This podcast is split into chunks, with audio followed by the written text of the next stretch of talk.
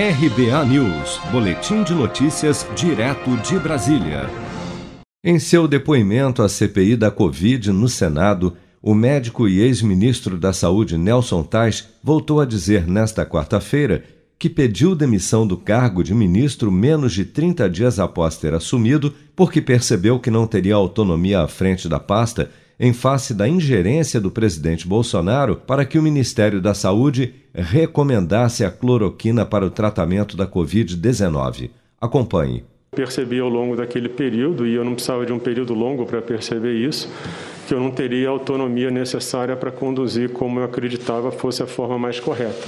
Então, qual foi a real causa, o real motivo da, do seu pedido de demissão? Bom, o, o pedido específico foi pela, pelo desejo de ampliação do uso da cloroquina. Tá? Mas o que eu quero colocar é que isso era o momento, era, isso eu já falei mais de uma vez, é esse era o problema pontual, mas isso refletia uma falta de autonomia e uma falta de liderança. Mas em outro trecho do seu depoimento, Nelson Tais também demonstrou que concorda em parte com o discurso do presidente Bolsonaro ao defender que saúde e economia não são coisas distintas e que por esse motivo não poderiam ter sido tratadas separadamente durante a pandemia. Uma coisa que é importante e que eu colocava sempre é que economia e saúde não são coisas distintas, tá? E aí eu quero explicar por quê. Você tem, quando você avalia a sociedade, a, o nível de saúde de uma sociedade, você tem o cuidado em saúde, mas você tem uma coisa que são os determinantes sociais da saúde. E você tem economia, você tem educação, você tem onde a pessoa mora, você tem uma série de coisas.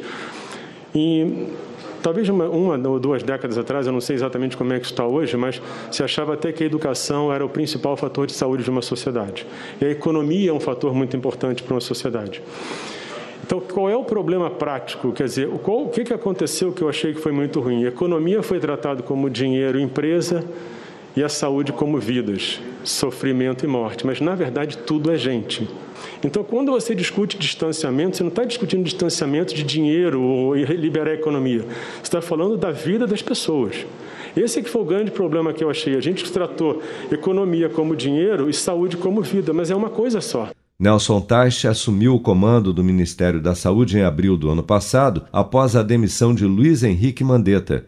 Mas antes mesmo de completar um mês no cargo de ministro, Tais pediu demissão por divergências com o presidente Bolsonaro sobre as políticas do governo no enfrentamento da pandemia.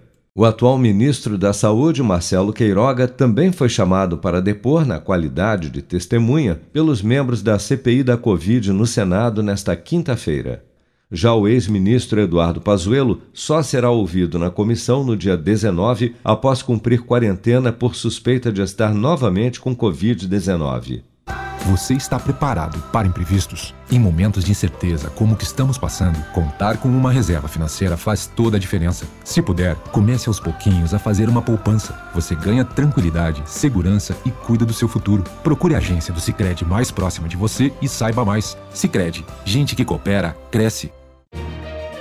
Com produção de Bárbara Couto, de Brasília, Flávio Carpes.